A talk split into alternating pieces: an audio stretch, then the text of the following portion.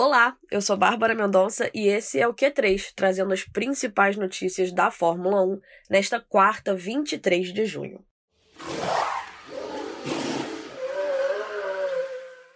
Que a Fórmula 1 vai passar por uma revolução tecnológica em 2022, você já sabe. Agora, as primeiras fotos do novo carro vazaram na internet, como divulgado pelo site italiano LiveGP. As imagens que vazaram são de um protótipo encomendado pela Fórmula 1 que será apresentado ao público no GP de Silverstone. Dentre os principais destaques estão o retorno oficial do efeito solo e uma aerodinâmica muito mais simples. O efeito solo permite que o carro fique mais preso ao chão, deixando o ar menos turbulento na traseira e facilitando as ultrapassagens. Essa diminuição da turbulência é um dos principais objetivos da Fórmula 1 e por isso, peças como as aletas laterais serão extintas para 2022. As imagens ainda mostram uma dianteira mais alongada e cobertura para os pneus dianteiros. Lembrando que, a partir da próxima temporada, a Fórmula 1 vai adotar os pneus de aro 18, que são usados atualmente pela Fórmula 2.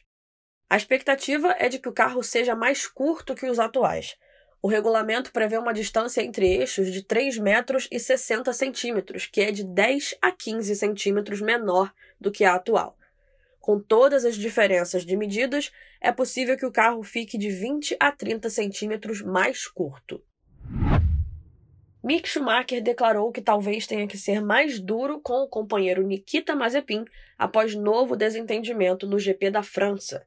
Na quarta volta, em Paul Ricard, Mazepin forçou Schumacher para fora da pista em uma ultrapassagem pela 19ª posição. Depois da corrida, Mick Schumacher disse o seguinte, aspas, Não era para ser assim. Acho que vou ter que falar sobre isso de novo com a equipe. Nikita tem conversado muito com a imprensa, talvez seja o estilo dele, ou talvez não estejamos nos entendendo bem. Porém, talvez eu tenha que ser mais duro com ele. Tanto Mazepin quanto o chefe Gunther Steiner consideraram o episódio como lance normal de corrida. No GP do Azerbaijão, Mick Schumacher já tinha se irritado após o russo mover o carro para o lado para tentar impedir uma ultrapassagem. No rádio, irritado, ele chegou a perguntar se Mazepin estava tentando matar a dupla da Haas. Toto Wolff, chefe de equipe da Mercedes, admitiu o erro alemão ao não reagir à segunda parada de Max Verstappen no GP da França. Mas, segundo Toto, houve um motivo para que a Mercedes mantivesse a estratégia original. A equipe alemã contava com uma punição a Sérgio Pérez da Red Bull por ultrapassar Valtteri Bottas fora dos limites de pista, o que não aconteceu. Segundo a FIA, Checo não foi punido porque já tinha completado a ultrapassagem antes de escapar com o carro. A nota dos comissários destaca que Pérez perdeu tempo de volta com a escapada na chicane, o que impediria qualquer vantagem duradoura com a infração. Toto reforçou que a Mercedes se manteve dentro da janela dos 5 segundos previstos de punição, mas que apostaram e perderam. O chefe de equipe também declarou que a Mercedes perdeu a corrida no pit stop de Hamilton.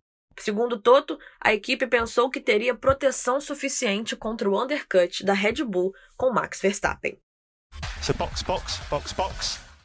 O Q3 fica por aqui e a gente volta amanhã com mais notícias da Fórmula 1. Tchau, tchau!